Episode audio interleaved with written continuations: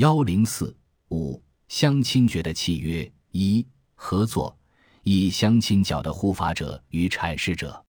相亲角活跃着形形色色的待婚青年的父母和亲戚，在这个独特的行动领域，他们作为一个个独立的行动者之间究竟存在着一种什么样的关系？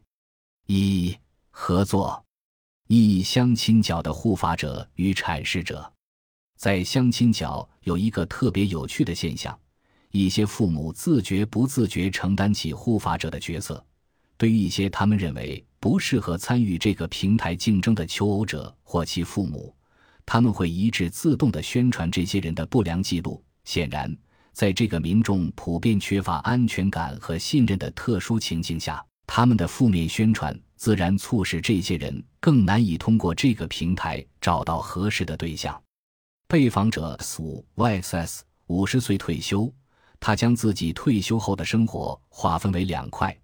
周一至周五在街道做义务的法律援助工作，周六和周日在公园的相亲角做义务的护法者和阐释者。他说：“退休后待在家里也没事，最起码你可以出去聊聊天，把自己知道的事情告诉人家。人家有的新来的、外地来的不知道，特别要提高警惕。这个地方水太深了，好人也有，坏人也有。你们不了解上海。”我们上海人玩脑袋的，全中国、全世界都知道我们上海人玩脑袋的。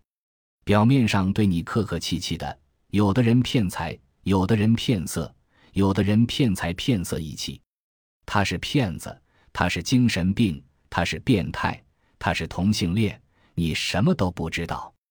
他是专门骗女人钱的，长得很漂亮的，骗子不难看的。不是说外地人的脑袋不好，他们的智商是很高的，但是对社会上的事情没有那么清楚。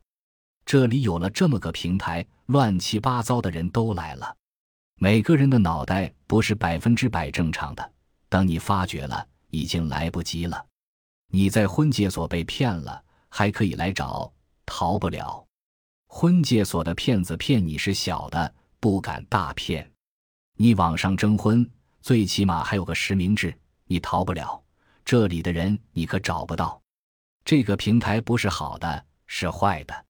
没有了也不好，有了也不好，有了乱七八糟的人都来了。我一周的生活大概是：周一到周五在街道，星期六、星期天在公园里。我是下午去的，一般我下午三点钟到五点钟，然后就回家了。本集播放完毕，感谢您的收听，喜欢请订阅加关注，主页有更多精彩内容。